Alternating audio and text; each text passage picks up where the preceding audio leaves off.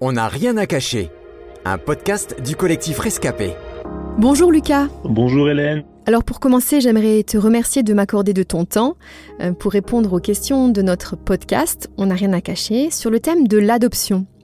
Aujourd'hui en France, près de 3000 enfants sont adoptables et une majorité d'entre eux ont été confiés à l'adoption dès leur naissance, après un accouchement sous le secret, comme on dit.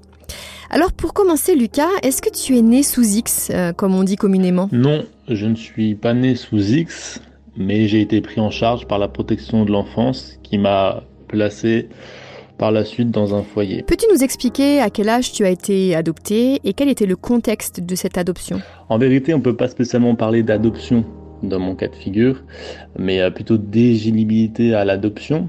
Euh, du coup, j'ai été pris en charge par la protection de l'enfance à ma naissance. Et euh, par la suite, on m'a mis en famille d'accueil. Donc je voyais euh, ma maman dans les services euh, de la protection de l'enfance jusqu'à mes 10 ans où elle est décédée. Et du coup, comme mon papa ne m'avait pas reconnu à la naissance, il n'y avait plus personne légalement pour, pour avoir le rôle de parent. Et du coup, j'étais éligible à l'adoption. Et il y a un temps où, où la famille peut, entre guillemets, se manifester pour récupérer ma garde, ce qui n'a pas été mon cas. Et j'ai continué à grandir en famille d'accueil, du coup, bah, jusqu'à mes 18 ans. Est-ce que tu sais qui sont tes parents biologiques? Oui, j'ai la chance de, de, savoir qui ils sont. Euh, bien évidemment, je connais beaucoup mieux ma maman que mon papa. Euh, je me suis vraiment intéressé de près à, à l'histoire euh, qu'elle a pu vivre. On n'abandonne pas son enfant du jour au lendemain et euh, il n'est pas pris entre guillemets en charge par la protection de l'enfance pour rien non plus. Maintenant, au niveau de mon papa, c'est beaucoup de on dit. Je me suis jamais vraiment intéressé euh, ou euh, pris euh, l'initiative d'aller le voir. Je connais, on va dire, le, les raisons de cet abandon, euh, qui est pas spécialement un abandon, mais plus une, une décision entre guillemets de justice, comme c'est la protection de l'enfance qui m'a pris en charge. L'abandon peut souvent conduire à un sentiment d'injustice ou de culpabilité. Euh, Qu'en est-il de toi? Oui, c'est tellement vrai. Euh, pour ma part, j'ai eu une phase comme ça où je me disais pourquoi moi euh, et, et, plein de raisonnements qu'on peut avoir. C'était une, une, petite phase. Il faut être vrai avec soi-même et, et, avancer, hein, tout simplement, regarder droit devant. En as-tu voulu à tes parents biologiques? Non, j'en ai pas spécialement voulu à mes parents biologiques parce que je peux comprendre beaucoup de choses aujourd'hui. Euh, je cautionne pas tout, bien évidemment. J'ai essayé de comprendre le pourquoi du comment. Euh, maintenant, euh, c'est sûr que vous avez des moments dans votre vie où voilà, si vous avez un papa, une maman, bah, c'est que c'est essentiel euh, au bon déroulement de votre euh, parcours de vie, surtout euh, au début. Malgré que ma famille d'accueil a fait un travail extraordinaire, hein, mais ça ne échangera en rien l'amour de, bah, de deux parents. Que ressens-tu à leur égard aujourd'hui? Beaucoup de, de tristesse.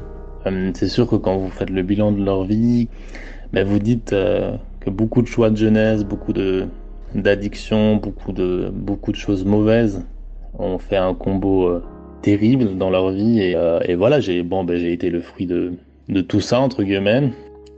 Mais euh, oui, de la tristesse, mais en même temps de la force. Parce que je me dis, euh, ben voilà, fais pas les mêmes erreurs, avance, va tout droit, perds pas ton temps avec euh, toutes les choses où ils ont perdu leur temps. On sait que les enfants ne sont pas tendres entre eux et, et que les enfants adoptés sont parfois aussi malmenés dans leur identité.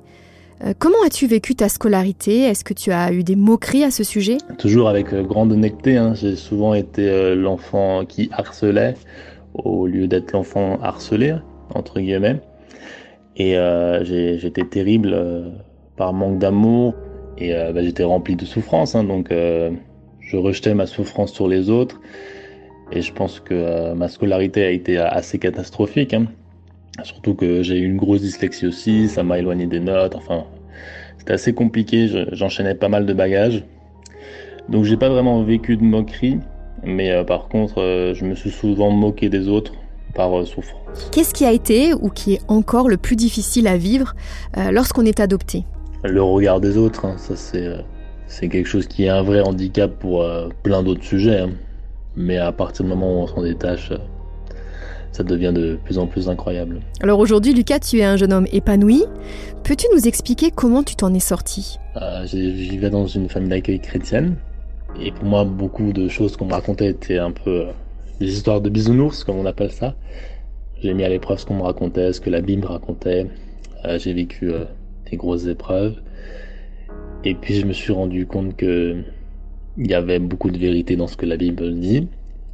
J'ai cherché à comprendre, à creuser, et j'ai rencontré euh, un Dieu qui m'a renouvelé, qui m'a appris plein de choses, qui est un père pour moi aujourd'hui. Je sais que tu as la foi et Dieu dans tout ça justement.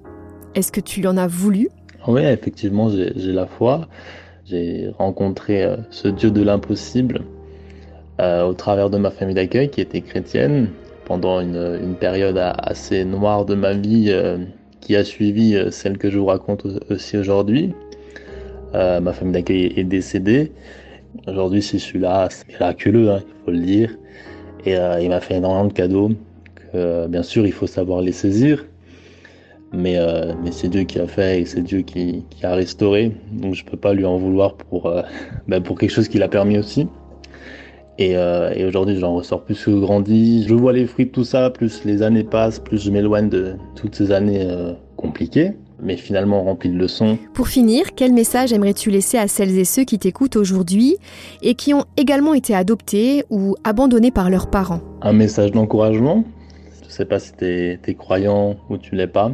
Et euh, voilà, va, va, chercher, fouille, euh, essaie de comprendre qui est le Dieu de l'impossible. En tout cas, c'est ma prière. Euh, je prie aussi pour que Dieu te donne des, les cadeaux qu'il m'a donnés. Euh, je veux t'encourager aussi, le, chemin est long, il est rempli d'embûches, je sais de quoi je parle. Donc n'hésite pas si tu veux en parler. Pour ceux qui oseraient pas, ben, prends courage, regarde à Dieu et c'est lui qui fera tout, qui t'amènera là où il veut t'amener. Ne cesse pas d'apprendre, apprends jusqu'au bout. C'est tellement important, apprends, apprends, apprends et avance. Voilà, gros bisous, prends soin de toi. Un grand merci Lucas. C'était On n'a rien à cacher, un podcast du collectif Rescapé produit par Trésor Média.